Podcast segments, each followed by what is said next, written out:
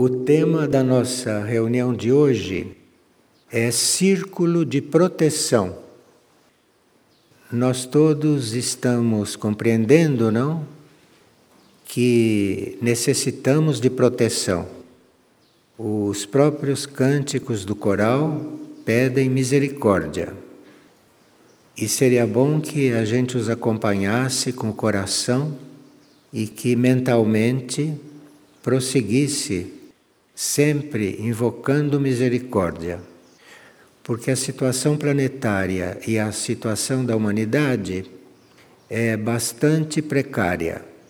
Então, o círculo de proteção é um tema que, entre outros, que nós iríamos conversar sobre ele hoje. Agora, aqui houve várias perguntas a respeito de Cristo Jesus, a respeito de Samana. Então nós sugerimos que vocês procurem o livro Mística Cidade de Deus, aonde existe ali muitas informações que normalmente a humanidade desconhece. Aqui, por exemplo, perguntam qual foi a necessidade da vinda de Cristo à Terra há 2013 anos atrás. Resumindo muito isso, nós podemos dizer que a humanidade estava para desaparecer e que o planeta estava para terminar o seu ciclo. A humanidade não tem consciência disso, mas isso está muito bem explicado nesta obra que se citou e aqui outras pessoas estão dizendo que os sacerdotes andam sozinhos e que isso deve ser sinal que eles têm fé e que aqui os nossos monges precisam andar sempre acompanhados ou precisam andar sempre em dupla. Então, isso também será uma coisa que será elucidada, esperamos, na reunião de hoje. E assim, todas as coisas que vocês acharem um pouco estranhas podem manifestar, não é? E nas próximas oportunidades nós iremos desenvolvendo. Mas hoje, como iremos tratar de círculo de proteção, talvez muita coisa vá se esclarecendo, não é? Muito bem. Então, por favor, Madre Shimane e Frei Arthur se aproximem para começarmos o trabalho. Vamos então começar. Vocês têm muitos temas aí, não? Quem nos pediu que os monges sempre andassem acompanhados e nunca andassem sozinhos foi a hierarquia espiritual. E quando a hierarquia nos pede uma coisa, nós nunca perguntamos por quê. Nós seguimos o que é pedido e quando seguimos de coração, em seguida compreendemos por quê, sem que a hierarquia responda. Então, aqueles que estão perguntando por que, que os monges andam acompanhados, façam como eu fiz, é a sugestão que eu posso dar. Eu não perguntei à hierarquia por quê. E depois, a própria vida e as próprias circunstâncias foram respondendo a isso. Mas se os dois irmãos tiverem uma coisa a acrescentar, me parece que isso é muito importante, porque estão cobrando várias coisas dos monges, inclusive cobrando a marca dos automóveis em que eles circulam, com voto de pobreza. Bien. Con respecto a la marca de los automóviles en los cuales circulan los monjes, les podemos decir que los monjes no tienen automóvil. Por lo tanto, circulan en los automóviles que generosamente los colaboradores ofertan para que nosotros podamos circular. Y nosotros aceptamos cualquier tipo de automóvil. Y todos los automóviles que ustedes, en los cuales han visto a los monjes, creo que excepto ese carriño que hay aquí, este pequeño, que trae unas cuantas monjas, que es propiedad de la Figueira. Todo lo demás son autos de los colaboradores que muy generosamente no solo a veces nos transportan, sino que a veces nos prestan los carros por los días que vamos a estar aquí para que podamos circular. Así que todos quédense en paz, que nosotros no compramos autos importados para circular, solo nos trasladamos en aquello que generosamente algunos hermanos ofertan para que nosotros podamos desplazarnos. Y con respecto a que algunos monjes están más acompañados que otros y que en su mayoría todos circulan de a dos, es un pedido de la jerarquía por una cuestión de que dos auras o más auras crean un círculo de protección, ya que nosotros, como ustedes saben, porque lo viven junto con nosotros, estamos haciendo una tarea planetaria y estamos empujando mucho con la luz. Y en este tiempo donde la involución está mm, a punto de ser redimida, está peleando con ferocidad contra todo aquello que amenaza su existencia.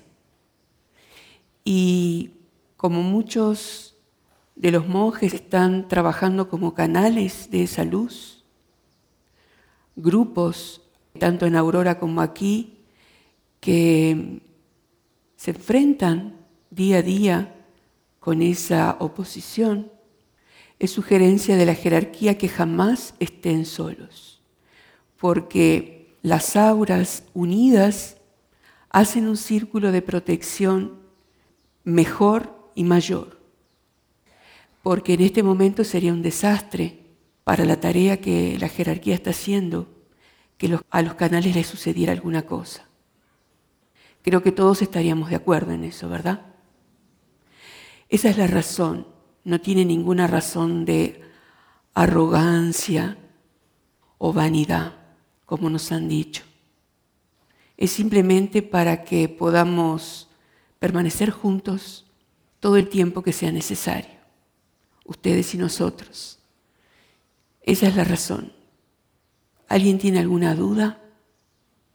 Porque sería bueno para todo el grupo de trabajo, que ciertas cosas nos quedaran claras en el corazón, porque no son correctas, no son verdad. Y eso es la tarea que hace la involución con nuestras mentes. Nos distancia, nos separa, nos carga de incomprensiones para que no nos podamos unir para hacer la tarea. Recuerden siempre que la involución trabaja en la separatividad. Entonces es bueno esclarecer para que nadie se quede con ninguna duda.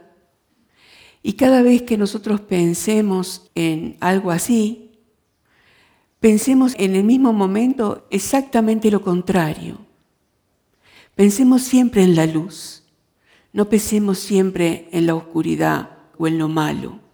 Acostumbremos a nuestra conciencia a posicionarse en la luz. Hay un proverbio muy antiguo que dice, así como piensas, así eres. Y si nosotros nos queremos transformar, necesitamos colocar nuestros pensamientos en la luz. Así vamos a tener muchas más posibilidades de mantenernos separados de esa oposición que trata de colocarnos a todos contra la pared. Piénsenlo. Aqui temos uma pergunta importante. Se não podemos ser mais simples, no seguinte sentido. Ela diz se para nos entregarmos ao divino e para nós fazermos o caminho de consagração à vida divina? Se precisamos falar de monstros nas auras, de guerras em outros planos, de entidades, de vírus no campo astral e etc. Aí a pessoa pergunta: será que não podemos ir para Deus sem cuidar dessas coisas todas? Por que se fala tanto em monstros? Será que é esta vida que nos espera? A pessoa pergunta. Parece que a uma certa altura nós vamos crescendo. Então, quando nós somos muito jovens ainda, somos crianças, estamos aprendendo a escrever, a ler, então nós temos acesso a um certo tipo de informação. E depois, quando vamos nos tornando adolescentes ou vamos nos tornando jovens, vamos amadurecendo, nós vamos entrando em contato com outros aspectos da realidade que existem também, mas que às vezes, numa fase mais inicial, não se aborda, não se trata. Aqui nós temos que considerar alguns pontos. Que o ensinamento no passado estava dentro do impulso de uma energia que se chama o sexto raio, que é a energia da devoção. É uma energia de um impulso muito grande para o alto e que continua presente porque é cósmica, é universal, está presente dentro de nós como até temperamento do nosso ser, em muitos de nós, mas como regência do ciclo planetário, ela entregou a sua tarefa de regente para outra energia que é do sétimo raio. Então, o sexto raio cumpriu um ciclo, entregou o cetro de regência para o sétimo raio, e o sétimo raio está procurando ingressar. Do ponto de vista da instrução, dentro do impulso do sexto raio, nós íamos naquilo que se chama caminho místico. Então, íamos devotamente para Deus e depois que chegávamos na alma, aí íamos descobrir que íamos ter que trabalhar o campo mental, mas trabalhávamos a partir da alma, era um outro processo que a devoção nos levava. Com o sétimo raio, não se deve perder a devoção, tanto assim que Maria tem procurado estimular em nós o sentido de devoção e nos traz uma devoção superior. Mas a devoção deve se unir a este sétimo raio que está ingressando. Então, sem perder o positivo que foi gerado no ciclo anterior, quando se transmigra para a regência de outro raio, temos que ir nos adaptando. E o sétimo raio, como regente, traz um conhecimento de uma ciência que é cósmica, universal. Então, por isso, estava previsto na profecia do mestre tibetano que a partir de 1975 entrávamos num ciclo de revelação do ensinamento. Se lembram da profecia? Porque, com o ingresso do sétimo raio, que vai ingressando gradualmente, ele vai trazendo esta possibilidade de nós unirmos o caminho místico ao caminho oculto, ao caminho do conhecimento oculto, que era chamado oculto porque era de uma minoria, agora está sendo dito para todos. Então, é uma ciência cósmica que deve se unir ao caminho místico, deve se unir dentro de nós e deve se unir no planeta também. Então, quando entramos num momento de transição do planeta e num momento de purificação do planeta, nós não podemos ser ingênuos. Temos que conhecer, temos que ser formados nessa ciência para aprender a lidar com as situações que fazem parte do nosso dia a dia. Por exemplo, o místico coloca o seu amor em Deus. O estudante da ciência cósmica, ele aprende que com o pensamento ele está construindo no espaço e que ele constrói uma forma pensamento. Então, além do amor a Deus, ele deve ter um pensamento correto, dirigido ao alto. Senão, ele constrói com uma mão e desfaz com a outra. Então, essa somatória da ciência cósmica, da ciência oculta, com o caminho místico é algo muito atual e é algo próprio do sétimo raio.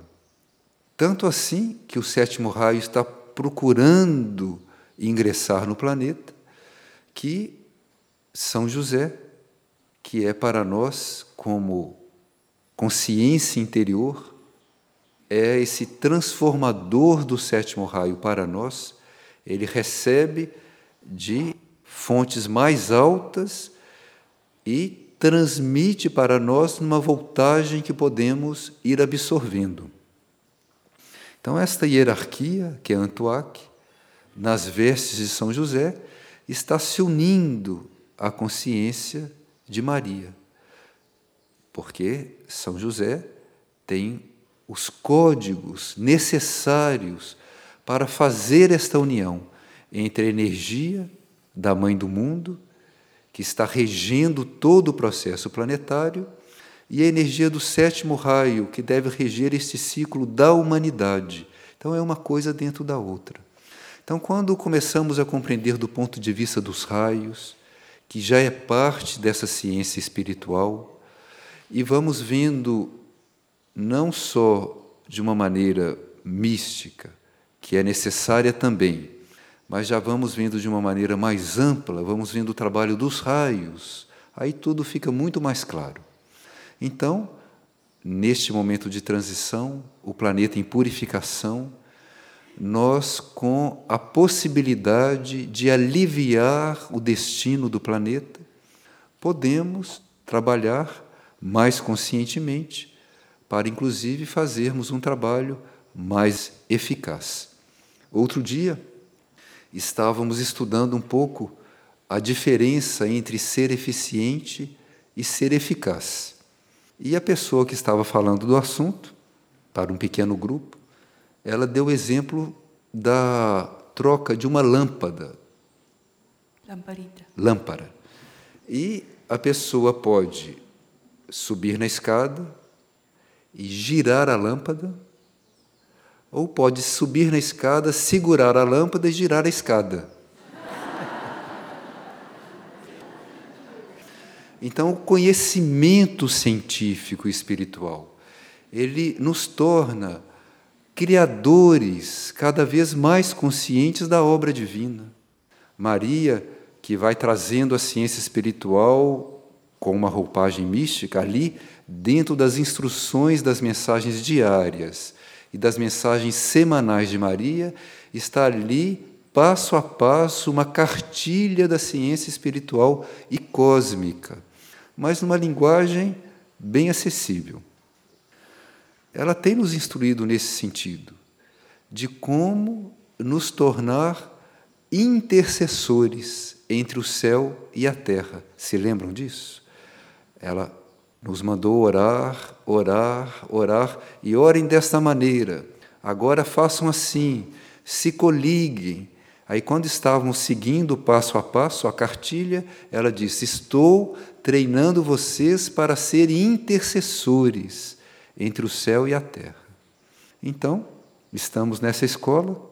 Maria está junto de Antuac, ou junto de São José, e ela disse podem ir na página do Divina Madre, onde tem aquele exercício, a oração para São José, que está pedida para fazermos por seis meses. Ali Maria disse que São José seria, para o século XXI, o principal intercessor. Por quê? Porque ele é o canal do sétimo raio.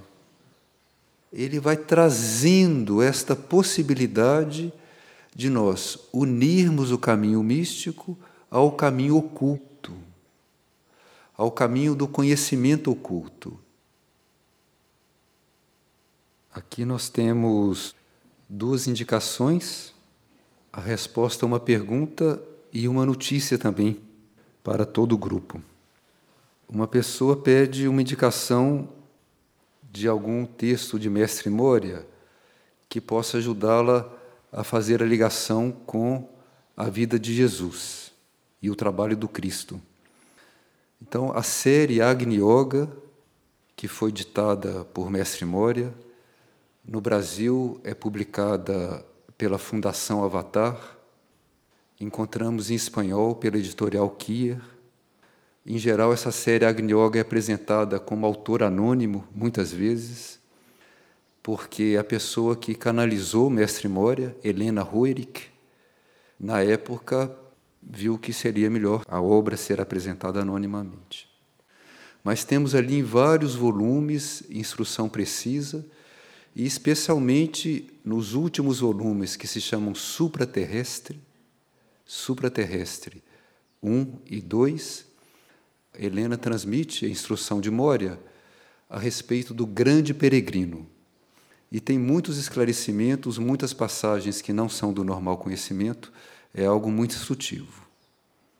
E a outra pergunta sobre os discípulos de Jesus, e especialmente sobre João e Judas, a pessoa poderia buscar no livro Cristo da Luz, Samana Redentor.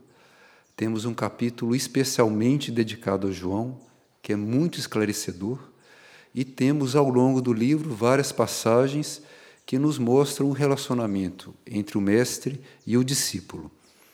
Ali a pessoa deve encontrar a resposta que ela está procurando. A pergunta é o seguinte: se a Trindade está representando os três primeiros raios, como estudamos na instrução sobre os raios, os três primeiros raios de aspecto se chama os aspectos de Deus. Então teríamos Maria ou Espírito Santo ligado ao terceiro aspecto, o terceiro raio, Cristo, Filho, um segundo aspecto, segundo raio, e Deus ou a consciência única como primeiro aspecto e a emanação do primeiro raio. Mas aí a pessoa pergunta: como fica a situação se na Sagrada Família temos São José, Maria e Jesus? Então, Jesus, filho, como segundo aspecto, segundo raio, Maria como a mãe, que é o terceiro aspecto, a atividade inteligente, a consciência do universo, e o pai que seria o primeiro aspecto, está com o sétimo raio. Então ela estava querendo entender como funciona isto. Na Sagrada Família, São José representa o pai. Então ele está representando o primeiro aspecto, que é o aspecto pai, que traz o propósito, o impulso do propósito, que fecunda o universo e o universo vem à existência, que é o filho. E aí o que se passa?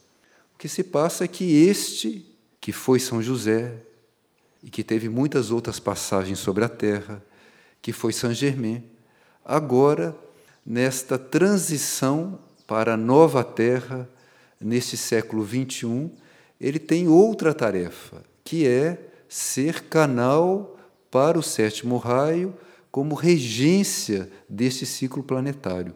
Isso é um ciclo dentro do planeta. Então, uma consciência que é realizada, ela trabalha com todos os raios e pode ter a tarefa de canalizar um que seja o seu raio predominante ou a sua tarefa no cosmos, mas ele, dentro da Sagrada Família, é o Pai. Dentro do ciclo planetário que se inicia, além de ser o Pai da Sagrada Família, ele transmite o sétimo raio para a consciência da humanidade e a consciência do planeta. É como se alguém fosse presidente de uma grande empresa, depois ele é pai de família, ele é jogador de tênis no final de semana. A pessoa desempenha diferentes papéis. As hierarquias também podem desempenhar diferentes papéis. Está bem? Então a Sagrada Família representa a Trindade, que é pai, filho e mãe ou Pai, Filho e Espírito Santo. Agora, a notícia é o seguinte: dentro do tema da Sagrada Família, e dentro da tarefa desta Sagrada Família conosco e com o destino da Terra, no final do ano passado, Maria pediu que criássemos um setor do trabalho que pudesse se dedicar mais diretamente uma parte da sua tarefa. A tarefa de Maria é muito ampla. A tarefa de Maria é amplíssima, nós desconhecemos, porque é a consciência que é a mãe do mundo. Agora, como Maria, ela tem uma tarefa específica neste final dos tempos, porque ela escolheu esta veste de Maria para chegar como a senhora que está descrita no capítulo 12 do Apocalipse, que tem uma tarefa nestes tempos apocalípticos. Então, dentro da consciência da mãe do mundo e da mãe universal, o aspecto que vai desempenhar uma tarefa específica agora, independentemente da sua tarefa universal que continua e planetária, então, tem um raio dela que está desempenhando uma tarefa específica, é a tarefa que está descrita no Apocalipse, que é os tempos que estamos vivendo. Estamos em tempos apocalípticos, tempos de revelação. Então, como Maria, ela pediu que nos organizássemos como grupo para podermos estar mais junto a ela, colaborando nessa tarefa que, inclusive, deve unir povos e religiões. Então, não é uma tarefa simples, considerando a nossa condição humana e a condição humana sobre a Terra de uma maneira geral. Mas ela, como mãe universal, é extremamente persistente, incansável e ela persiste e pediu então que precisávamos colaborar com ela. Ela disse: Preciso da ajuda de vocês. Já ouvimos muitas vezes nas aparições, não? Preciso da ajuda de vocês para que as dádivas, para que a graça não permaneça no mundo celestial, não permaneça no céu. Porque ela traz uma energia, uma graça, uma bênção que vai descendo, descendo de plano em plano, de plano em plano, quando chega no umbral entre o plano superior e a mente, os anjos, ela dá um sinal, os anjos param, e os anjos ficam todos esperando que uma porta se abra na terceira dimensão. É uma porta que se abre com livre-arbítrio. Todo o universo, anjos, arcanjos, mundo celestial, Maria vem descendo de plano em plano, de dimensão em dimensão, como já vimos em tantos relatos. E quando chega no plano mental, todo mundo para, pisam no freio e ficam esperando o sinal abrir para ver se podem avançar ou não. Então ela disse: preciso de vocês para que a graça não permaneça no céu. Então, uma graça que está ligada à descida da misericórdia, que está ligado ao retorno do Cristo, à regência do amor sobre a terra. Isso depende de nós também, se isso vai poder descer ou não e em que grau. Então, ela fez o convite para o grupo, e como grupo nós dissemos sim, nós aceitamos, dissemos Maria está bem, nós aceitamos, diga o que precisa ser feito, o que vamos fazer. E ela pediu que criássemos uma associação, porque ela, como mãe do mundo, diz associação, e deu o nome da associação. Criem uma associação que deve se chamar Associação Maria, Mãe da Divina Concepção. No final do ano passado, simbolicamente e concretamente também, no dia 13 de dezembro, porque dia 13 já estudamos é o número de Maria, assinamos os papéis, então uma parte de nós, em representação a todos nós, assumimos esse compromisso com Maria. A associação foi feita, e aí vem final de ano, e aqui sobre a terra as coisas às vezes são um pouco lentas. Maria tem uma paciência sideral e agora, recém, poucos dias atrás, a associação ficou habilitada para funcionar dentro da lei terrestre. Porque dentro da lei do céu já estava habilitado, já quando Maria pediu, ela certamente já tinha tirado todas as permissões. Porque quando Maria faz algum pedido, ela diz assim: O Pai me deu a permissão para que. Não é assim que ela faz? Então, essa associação Maria, Mãe da Divina Concepção, quando Maria pediu, ela já estava com os papéis todos acertados no céu. Agora, aqui embaixo, as coisas são mais lentas, então, agora, poucos dias atrás, toda a papelada ficou pronta. Então, a associação existe. Isso significa que, dentro da tarefa da mãe do mundo, que é imensa, incomensurável, que é um mistério para nós, que Oxalc, que é uma hierarquia confederada, disse que responde essa mãe do mundo, ela é a regência do universo confederado, então é algo muito amplo. Desconhecemos. Agora, como Maria, nesse momento, ela tem uma tarefa que, se formos ao capítulo 12 do Apocalipse, podemos compreender um pouco mais. E como Maria, ela pediu essa associação, que já está funcionando. E qual vai ser a tarefa dessa associação? É permitir que todo o trabalho que está ligado às aparições e aos pedidos de Maria que isso tem uma base legal e um canal também legal para que ele possa se manifestar. Porque nós estamos, por exemplo, agora em, em Mirnajá. Estávamos há poucos dias em Belo Horizonte. E quando estava em Belo Horizonte, Maria já programou aparições para abril, marcou estadas em algum lugar, mudou a agenda é uma agenda muito volátil. E nós já estamos aprendendo a nos adaptar. Então, já o grupo que está trabalhando mais diretamente nisso, já fomos sendo treinados a descristalizar os esquemas mentais e o grupo melhorou bastante nesse ponto, porque antes entrávamos em crise quando tinham mudanças de data, mudanças de viagem, mudanças em cima da hora. Às vezes estava com a mala feita para ir para o norte e descobrimos que tínhamos que ir para o sul. Como Hércules no terceiro trabalho, mas nesse momento nem nos lembrávamos de Hércules. E depois, com tanta mudança, fomos nos tornando mais flexíveis. E parece que Maria quis também treinar a todos nós neste exercício de flexibilidade, de obediência, de prontidão. Então ela marcava a aparição para as 15 horas, colocava o aviso no site e depois, no dia, ela avisava de manhã que não era às 15, que era às 17.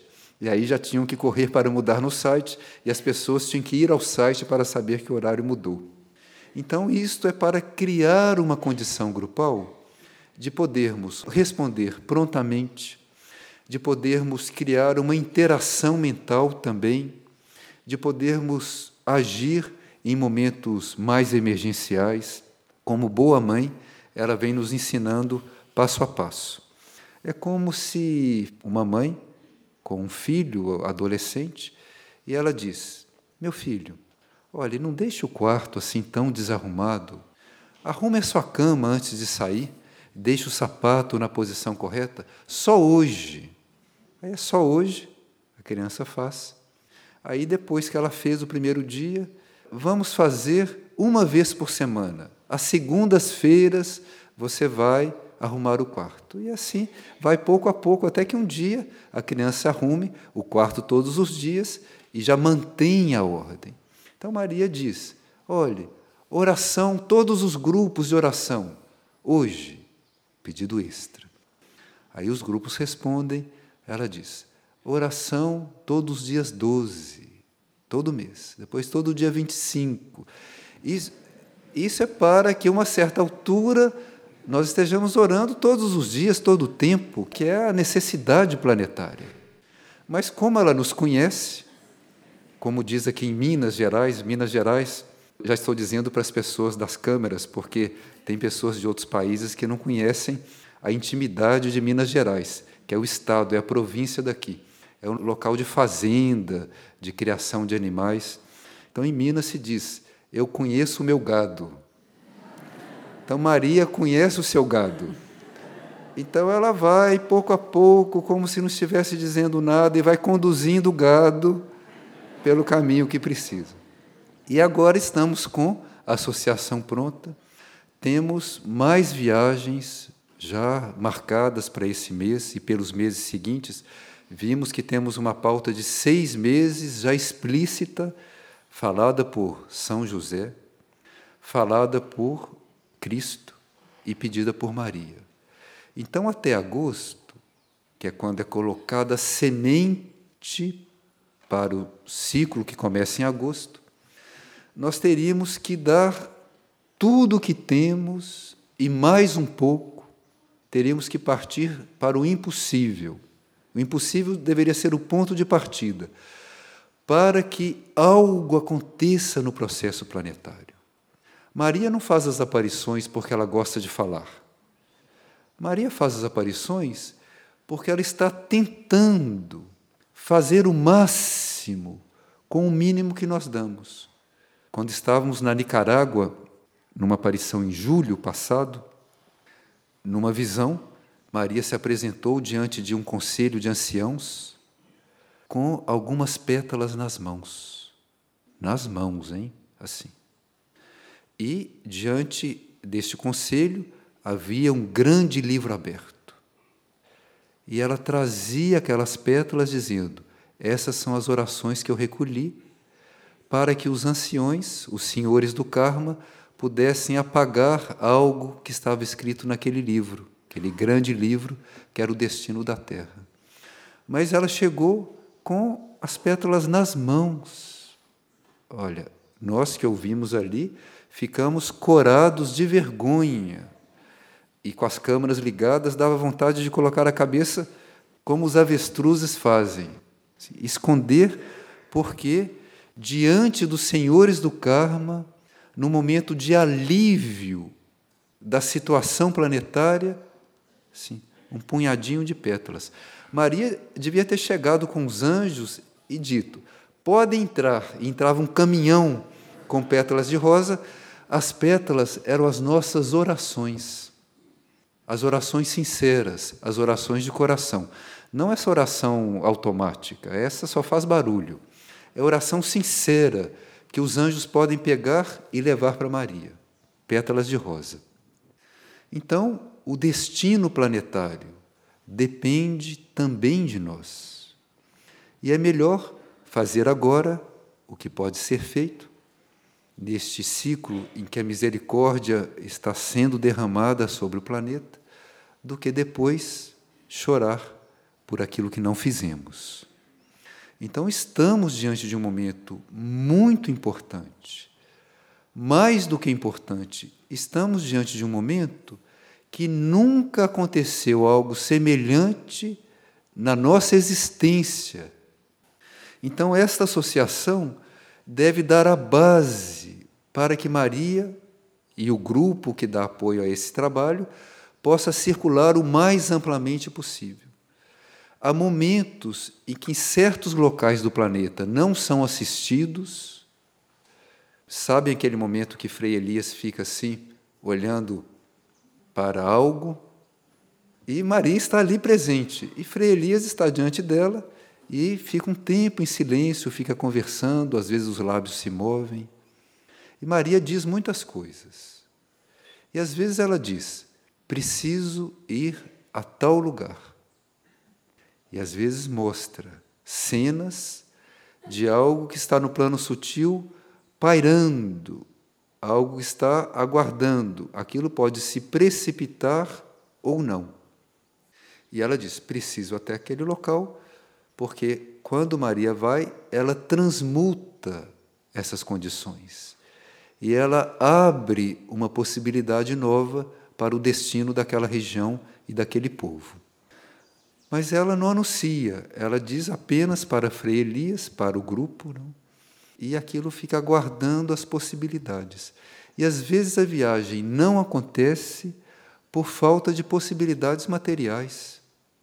E tendo um sétimo raio, que é uma energia de ordem e cerimonial, como esposo, e São José como nosso regente este Saint Germain, este São José, este Antoine, o nosso regente. E mesmo assim, esta energia que tem um controle total do plano material, porque isso é o que o sétimo raio faz, o sétimo raio organiza o plano material segundo o padrão divino. Segundo o padrão divino. Tem esse poder. E aí, o que acontece? Mesmo assim, tem certos momentos que o plano material não se move. Não se move. Porque tem uma carga de peso, de oposição importante. Então, como grupo, nós precisaríamos nos coligar com essa tarefa. Nos coligar com este amado mediador e intercessor, que é esse sétimo raio, este São José nos coligar com a consciência de Maria, não para nós, porque às vezes nós vemos na aparição e falamos: Maria, por favor, resolve o problema do meu filho que brigou com a namorada. Ela é mãe de todos, ela vai ouvir. Não sei o que ela vai responder.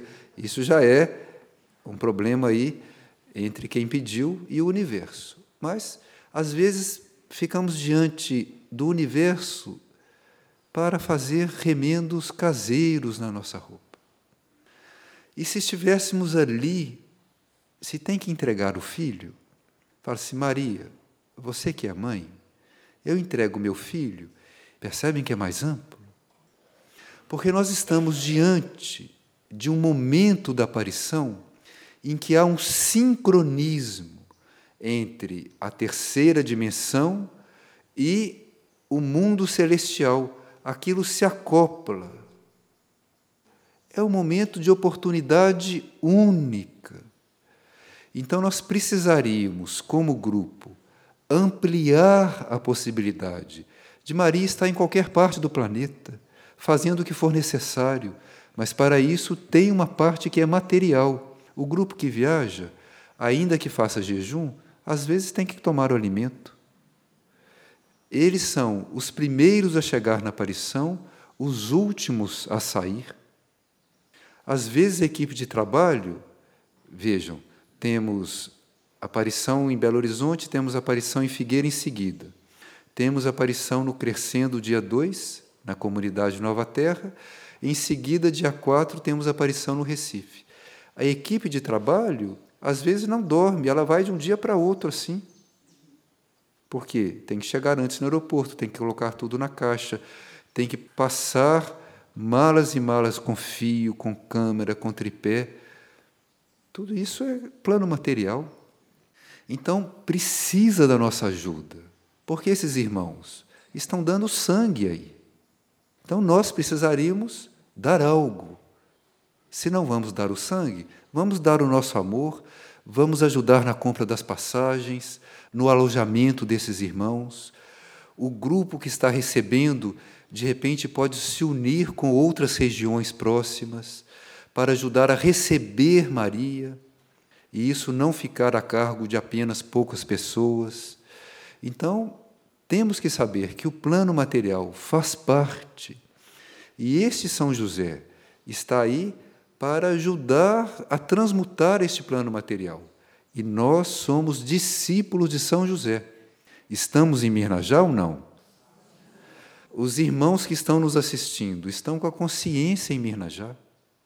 Mirnajá está fazendo, neste encontro geral, está sendo a sala de reuniões para Munacur, para Mistitlã, para Samana, para Maria. E o anfitrião é São José. Ele que está recebendo todo mundo.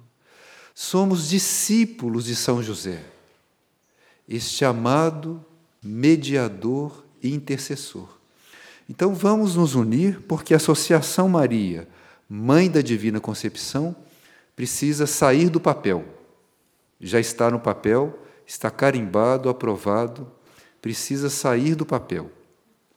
Precisa viabilizar, possibilitar que Maria esteja em qualquer parte do planeta, com o grupo de trabalho, no momento que for necessário, e precisa possibilitar que os pedidos de Maria se manifestem. Maria vai a São Paulo e diz: preciso de uma estátua. E por que uma estátua? Porque ela tem que ligar um fio até a terceira dimensão. Então o fio precisa de tomada. Já viram fio sem tomada? Não dá para ligar. Precisa dela enchufo. Então a estátua é como ela enchufo, é a tomada, o plugue, para Maria ligar um fio com a terceira dimensão. Então ela vai a Belo Horizonte e diz: preciso de uma estátua. Isso vai precisar que o molde venha de Aurora, porque é a mesma Maria, mãe da divina concepção, que deve estar em todos os lugares. Vai ter que contratar alguém que faça a estátua. Então, isso tudo exige recurso, exige quem vá atrás, quem telefone, quem dirige o caminhão que transporte a estátua até lá. As coisas no plano material às vezes se manifestam assim, mas normalmente precisam da nossa participação. Isso é tarefa nossa como grupo. Então, temos Ordem Graça Misericórdia, comunidade em Mirnajá, comunidade em Aurora, comunidade em Erques, núcleo em Lis, núcleo em Belo Horizonte, núcleo em São Paulo, núcleo em São Carlos, Rede Luz, missionários, IRDIM, difusão do ensinamento, Casa Luz da Colina, Associação Maria, acham que é muito? Então, isso que nós estávamos agora elencando, isso não é 30% do plano evolutivo que deveria se manifestar por intermédio desse grupo. Quando Figueira foi fundada, em 1987, estava no plano para Figueira ter 12 casas iguais àquele módulo da vida criativa. A maioria de nós conhece aquela casa circular da vida criativa. Eram doze, porque eram doze casas. O doze tem um sentido, um significado simbólico. A construção circular também tem um sentido energético e simbólico. Eram as casas para as famílias, para aquelas famílias que se doassem como laboratório para a nova família o arquétipo é a Sagrada Família. E a casa já era circular porque aquilo já criava uma integração. Já viram que quando entramos no módulo nós não sabemos onde está a porta? Porque é circular. Então ali as famílias já iam se integrar, as crianças iam sair de cada porta, iam poder brincar ali no centro, era algo muito integrado. Eram 12 casas. Construímos uma e as famílias não chegaram em 1987. As famílias foram chegar em 2010, 2011. Vejam que somos lentos, hein? E das 12 casas construímos uma. Vida criativa teria um trabalho com seres mongoloides.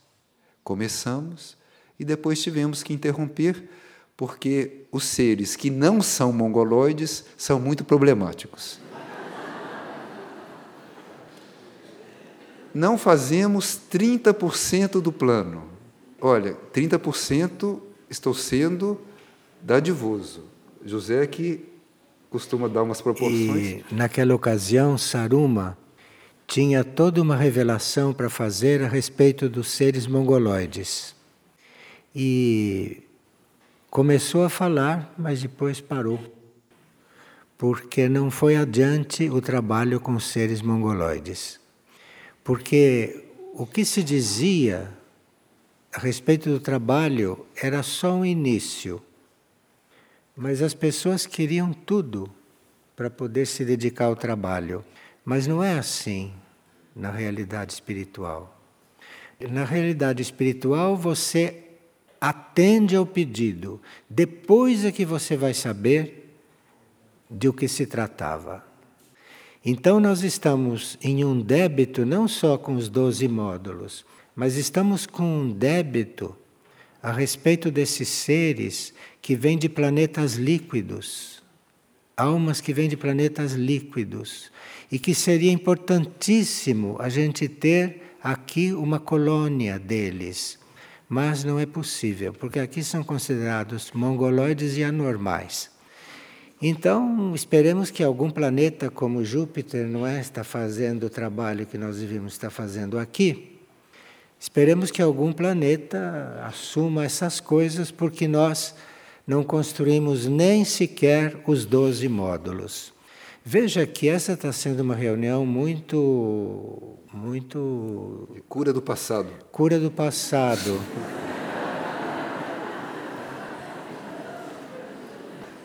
Madre.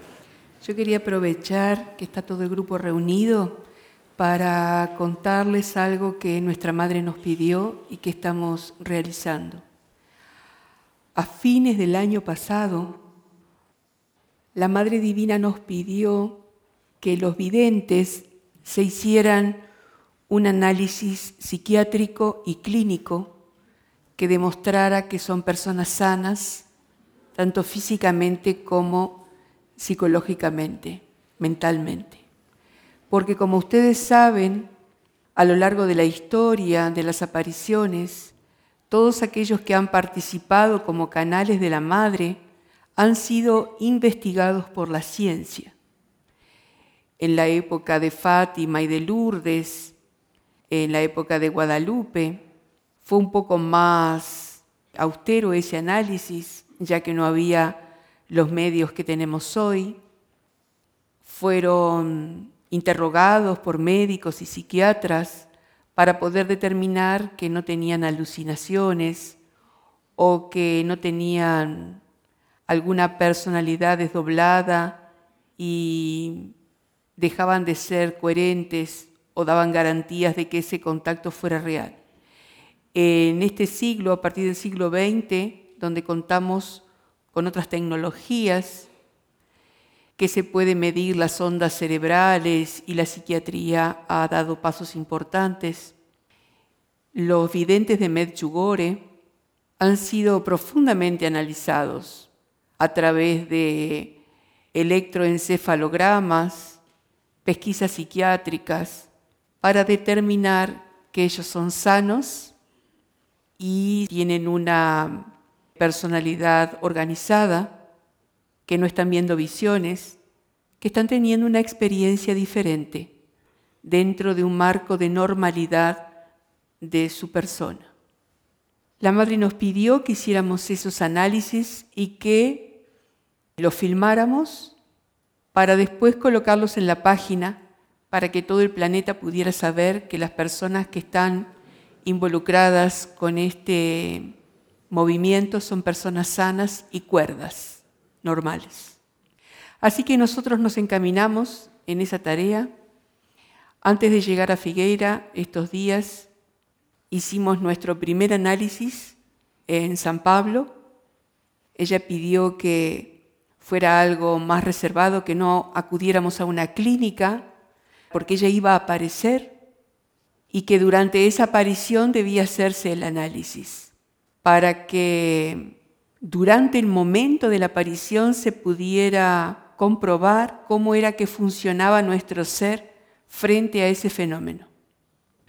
Entonces hicimos nuestra primera entrevista con un psiquiatra, los tres, Fray Elías, hermana Lucía y Madre Gimani, que el psiquiatra hará su informe y ustedes lo podrán leer después en la página. Elegimos un psiquiatra que no formara parte del trabajo para que no hubiera ninguna suspicacia por parte de nadie, porque tenemos muchos hermanos que nos ayudan inclusive en esa situación a nivel de las comunidades y de todo el trabajo, pero consideramos más correcto buscar un profesional que no tuviera nada que ver con las apariciones ni con el trabajo, para que fuera más neutral. El estará haciendo su informe y va a ser publicado para que todos lean lo que él comprendió de lo que vio y sintió y estudió. Después se harían durante la aparición un electroencefalograma de los videntes, eso que le ponen los electrodos en la cabeza y que se conecta a una máquina y esa máquina hace un diseño de las ondas cerebrales durante el trabajo. Y se determina algo que muestra ese, digamos, ese estudio. Nosotros hicimos los tres, la entrevista psiquiátrica, pero como había una sola máquina, porque nosotros tuvimos que pedir a los profesionales que fueran a la casa de una de las hermanas que ofreció su casa, la madre pidió que fuera allí para realizar la tarea. Y como había una sola máquina, porque es muy difícil de encontrar alguien que se preste para eso, porque la idea era decirles a las personas para qué era, y las personas tenían que estar de acuerdo, los técnicos y los profesionales tenían que estar de acuerdo que era para realizar un estudio a tres personas que ven a la Virgen María. Porque debe ser claro y todo el mundo tiene que estar consciente de lo que va a pasar. Entonces conseguimos una sola máquina, por lo tanto el primero que se hizo el estudio fue Fray Elías durante la aparición, que fue una aparición privada, pero que está documentada y filmada y va a ser puesta en la página. Y ahora nuevamente vamos a hacer otros estudios para hermana Lucía y para madre Shimani, y probablemente Fray Elías vuelva a hacer otro más. Y todo va a estar científicamente documentado porque es necesario. Porque en este momento, para esta humanidad, es necesario no solo ser, sino también parecer. Así que nosotros nos hemos ofertado con total tranquilidad a hacer este estudio para que todo el planeta pueda comprender que somos personas sanas, somos personas coherentes, organizadas mentalmente, que no estamos viviendo ninguna disociación o disfunción cerebral o mental, que eso nos da garantías a todos. Entonces, esa es la razón. Así que no se sorprendan ni piensen cosas que no sean correctas, porque ese es el motivo y ese es el objetivo. Fue un pedido de nuestra madre y nosotros nos ofertamos con mucha tranquilidad a realizarlo. Así que en los meses subsiguientes van a ir subiendo a la página algunas cosas que todos vamos a poder ver, que tienen ese motivo y ese objetivo. Y si José me permite, voy a contestar una pregunta que sería bueno que no quedara sin respuesta. Aquí preguntan si el Papa Francisco sería un enviado de las jerarquías. Nosotros no lo sabemos. Lo que sí comprendemos, que esa es una compresión personal, es que todas las criaturas que tienen tareas planetarias, como el Papa, que tiene una tarea planetaria, está recibiendo una oportunidad del universo para realizar una tarea que en la mente de Dios tiene un objetivo. Y las criaturas, nosotros, podemos comprender ese objetivo de diferentes maneras y llevar adelante esa tarea de diferentes maneras. Y todo depende de nosotros porque es una oportunidad para nosotros, para los seres. Sobre todo aquellos que tienen esas tareas planetarias como los gobernantes y los instructores espirituales, tienen una gran oportunidad de ser algo muy importante por la humanidad, siempre y cuando donen su voluntad a la voluntad de Dios, para que la voluntad de Dios se pueda realizar. Por lo tanto, como nos pidió Nuestra Señora, en este tiempo de grandes dificultades, donde todas esas conciencias que están haciendo tareas planetarias están siendo muy presionadas por aquellos que no quieren que la voluntad de Dios se cumpla. nosotros tenemos el compromiso de orar para que esa voluntad divina, a través de ese canal, Papa Francisco, se pueda manifestar. Esa va a ser nuestra prueba y va a ser la prueba de nuestro hermano Francisco. Así que nosotros sentimos que debemos colaborar con Nuestra Señora, que fue que nos pidió que oráramos por Él, para que Él pueda canalizar la voluntad de Dios, que pueda distinguir entre su propia voluntad y la voluntad de Dios, y que tenga la fuerza interior suficiente para elegir seguir la voluntad de Dios. Porque si es así, nuestra tierra seguramente va a tener un movimiento que mm, será bueno para todos. Así que no quería dejar de contestar esta pregunta porque creo que también esa es una tarea planetaria que Él va a hacer y nos incluye a nosotros, a todos, porque el destino espiritual de gran parte de la humanidad está, digamos, un poco en juego. Y sería muy bueno para todos, para toda la humanidad, que esa dirección espiritual se uniera a la voluntad divina. Así que estamos todos convidados a apoyar el destino de nuestros hermanos que tienen toda su fe colocada en la Iglesia Católica. ¿Está bien? Sim, eu queria apenas lembrar que nos foi sugerido sempre, não? Um trabalho de oração que aqui foi reforçado e também um trabalho de contemplação. E eu queria lembrar a todos que o trabalho de contemplação se pode fazer diante da natureza, como vocês sabem, se pode fazer diante de uma imagem, como lhes foi proposto. E eu queria lembrar que nós temos também os crop circles para serem usados como material de contemplação. A contemplação dos crop circles que nós temos disponíveis aí na livraria, os álbuns de todo um ano, dos aparecimentos de todo um ano. Essa contemplação prevê todas as nossas dificuldades de contemplar e prevê a contemplação de coisas que para nós são mistérios. Então, se nós estamos diante de tantos mistérios, como temos estudado, a contemplação de um crop circle não é que vai desvendar aquele mistério, porque nós não temos um total contato com os crop circles, mas poderá ajudar a abrir um caminho dentro de nós para os mistérios. Porque os crop circles são misteriosos. Há muitos palpites com respeito da origem e muitos palpites com respeito ao significado.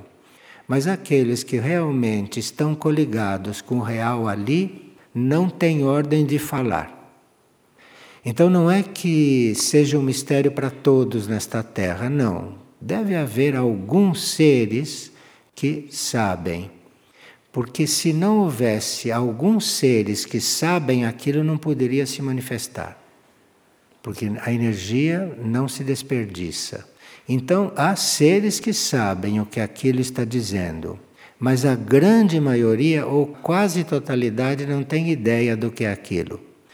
E aquilo está sendo apresentado, fotografado, impresso e oferecido exatamente para nos ajudar a abrir um caminho diante dos mistérios.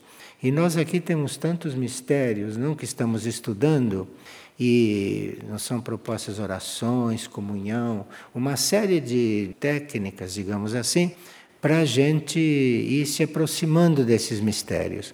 E nesse trabalho nós não deveríamos esquecer dos crop circles, que estão nos sendo oferecidos há muitos anos e que nós estamos, algumas pessoas, usando como folhinha, como calendário pendurado na parede, mas não é só para isso que serve.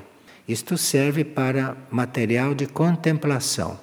Então, talvez possa nos ajudar um pouco nesta fase, nesta etapa, não?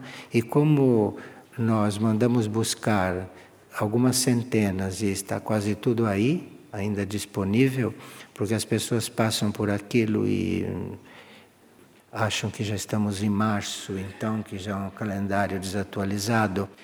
Aquilo está impresso em forma de calendário para nos ajudar no desenvolvimento do sétimo raio, para nos ajudar a ter uma referência material e usar aquilo. Então, aquilo está sugerindo que a gente faça, por exemplo, 30 contemplações porque o mês tem 30 dias, às vezes tem 31. Então, no calendário, você tem um crop circle para cada mês. Está te convidando a fazer 30 contemplações do mesmo quadro. E assim por diante. Eu estou falando isso que é como eu compreendo, mas cada um de vocês pode compreender de outro jeito isto. Porque aquilo é muito amplo e não é um que vai dizer o que aquilo significa. Então, eu quero lembrar que nesse momento em que a contemplação está nos sendo pedida, aqueles que têm ojeriza por cristianismo, ou aqueles que, que gostam de Maindra, mas não gostam de Maria, porque nós somos assim, sabe? Aqueles que acreditam em Taikuma, que é toda a mesma consciência, aqueles que acreditam em Taikuma, mas não acreditam em Maria, não acreditam em Maindra, mas acreditam em Taikuma. Então é preciso um leque de ofertas para que a gente escolha uma. Então, neste momento da contemplação, eu estou lembrando que os crop circles estão aí. Porque os crop circles têm uma energia diferente de outros quadros e de outras coisas. Porque os crop circles estão nos antecipando antecipando leis. Então nós não sabemos que leis são aquelas, porque eles estão nos antecipando leis da nova Terra. Estão trazendo leis do universo adaptadas para nossa compreensão na Terra futura, não hoje. Por isso que hoje nós somos convidados a contemplar e mais nada, porque não Aquilo não tem nada para dizer a nós além de se oferecer como contemplação.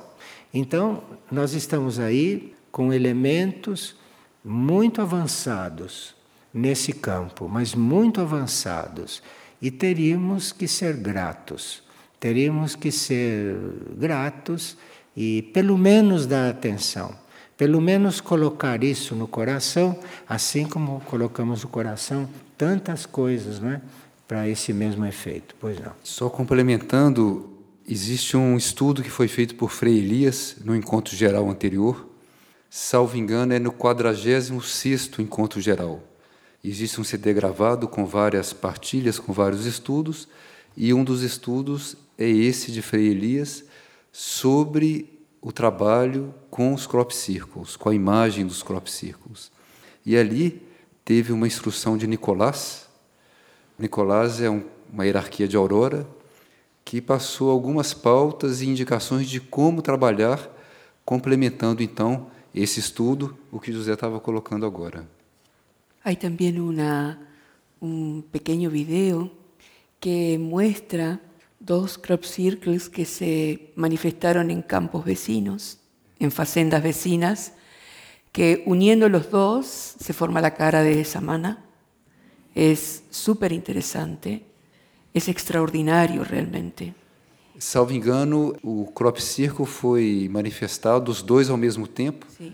ao norte e ao sul de uma rodovia, é, em julho de 2010.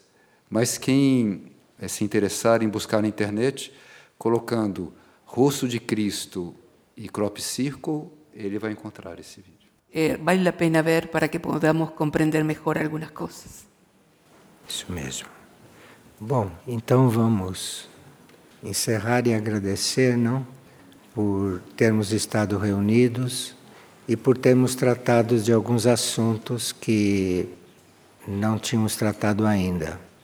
Então, estamos diante de novas perspectivas. Vamos ver o que fazemos com isto tudo durante os próximos seis meses. E daqui a seis meses, se Deus quiser, estaremos aqui de novo, não para prosseguir numa linha bastante ecumênica e universal, né? Ecumênico já é meio sinônimo de universal. Aliás, ecumênico quer dizer universal na sua origem como palavra. Então, nós já estamos numa linha bastante universal, olhando para Antuac, olhando para São José, olhando para Saint Germain, que tudo é a mesma coisa, não? E vamos caminhar com fé, sem pressa, sem ansiedade e sem perder tempo. Porque o nosso problema é perder tempo. Você entra no automóvel com três, quatro pessoas, durante a viagem inteira falam e conversam coisas que não têm a menor importância. Quando se teve a oportunidade de estar 20 minutos, meia hora em perfeito silêncio, mas ali tem todas as conversas deste mundo, em vez de estarmos em silêncio. Só estou dando um exemplo que acontece comigo todos os dias.